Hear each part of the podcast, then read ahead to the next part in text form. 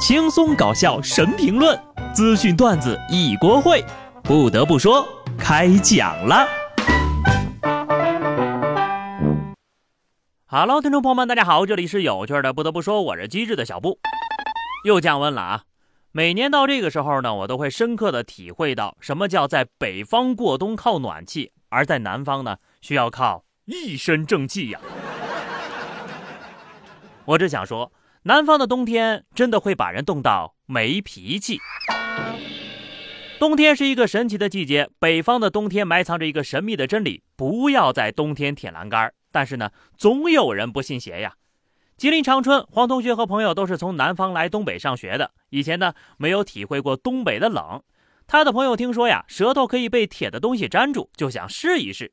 结果呢，刚把舌头伸到铁栏杆上，就被粘住了。赶紧到网上搜教程啊，不停的哈气才把舌头弄下来。这舌头呀，疼了一整个晚上啊。东北下的雪，那可不是宝丽龙啊。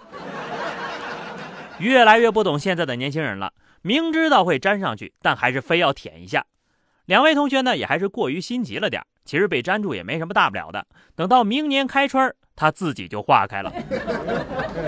这有啥不信的呀？小时候吃冰棍没被粘过舌头吗？虽然说对于基本物理知识和生活常识，应当保有质疑和不断挑战的精神，但是呢，好奇心过剩总会付出一些代价的。吞灯泡的人当年也是这么想的，试试就试试了。路过的东北人也摇了摇头，看看又一个南方人被粘在栏杆上了。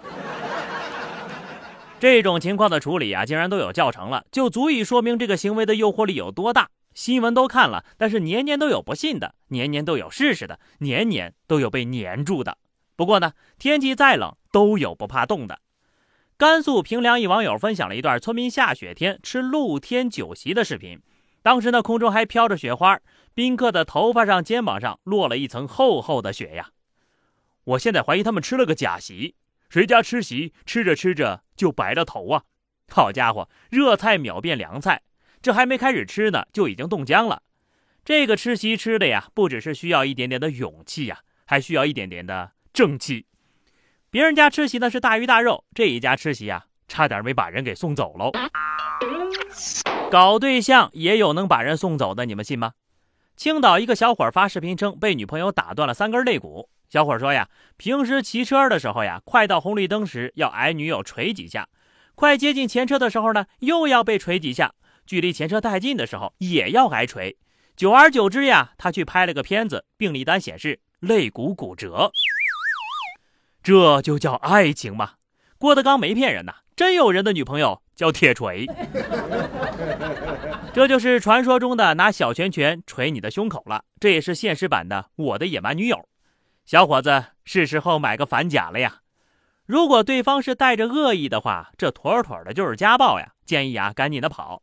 如果不是故意的，你也要跟他说说，肋骨都给锤断了，这得使多大劲儿啊！下面这位小伙儿，我看你也是被爱情的酸臭味儿熏迷糊了。上海一男子在美发店工作期间呢，认识了前来接发的张小姐，互留联系方式之后，开始追求张小姐，不断的给人发红包，对方明确了拒绝，依旧向对方发红包。收入不高的他逐渐有些吃不消了，于是就盯上了美发店内的植发制品。先后盗取了二十四把，涉案价值约两万多。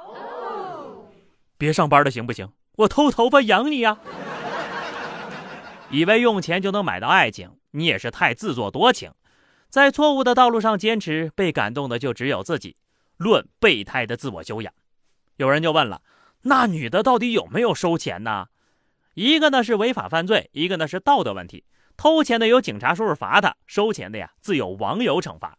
不过呢，我更关心的是，头发这么贵的吗？那我一天赔不少钱呢。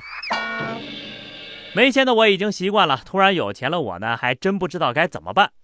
贵阳的龙先生经历了一次人生的过山车。一天下午两点半，他手机上的股票账户显示，总资产达到了一个多亿。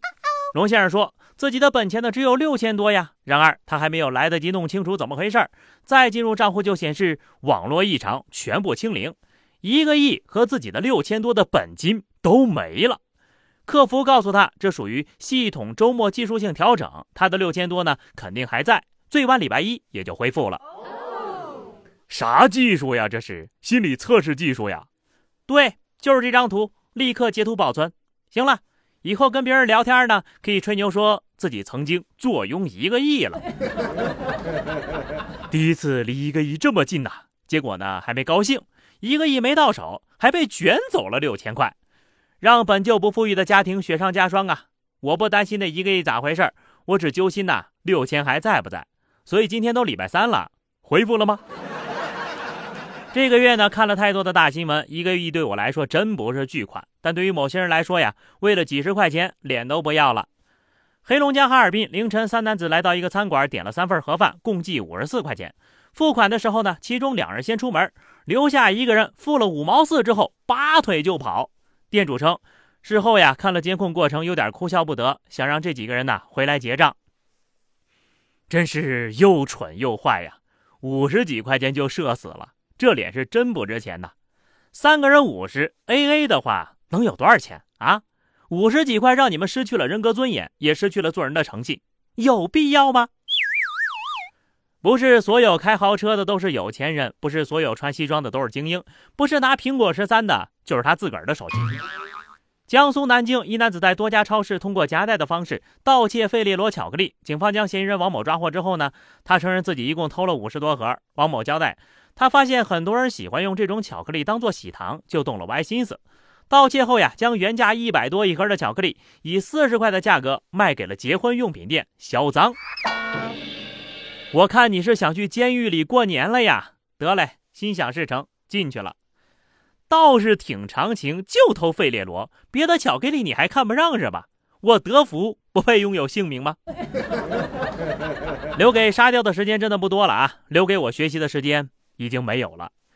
济南一中研究生考试的考场门口，李女士带着六岁的儿子来到考场门口，感受考试的氛围，为孩子讲解考试的注意事项。李女士说了，孩子呢还有十五年，也就是大概五千四百天的样子吧，就要考研了，影响的都是潜移默化的，这对孩子的成长很有帮助。六岁的儿子则大声表示：“我的目标就是清华。”一时之间呢，不知道是认真的还是开玩笑的。如果是真的呢？明明是这对父母还有十五年的时间去奋斗，让孩子不用考研，鸡娃不如鸡自己，考个清华北大，你把录取通知书摆在家里，不比带着孩子来半日游有用多了？影响确实是潜移默化的，让六岁的孩子早早感受内卷的痛苦，真的好吗？比起上什么学校、获得什么学历，还是让孩子多想想自己以后成为什么样的人，从事什么样的职业吧。再说了。如今什么在职研究生啊，什么从业资格证啦，大人能考的试也不少。家长要是真闲得慌啊，建议自己报名几门考试，感受一下气氛，放过孩子吧。好了，那么以上就是本期节目的全部内容。关注微信公众号 DJ 小布，或者加 QQ 群二零六五三二七九二零六五三二七九，来和小布聊聊人生吧。下期不得不说，我们不见不散，拜拜。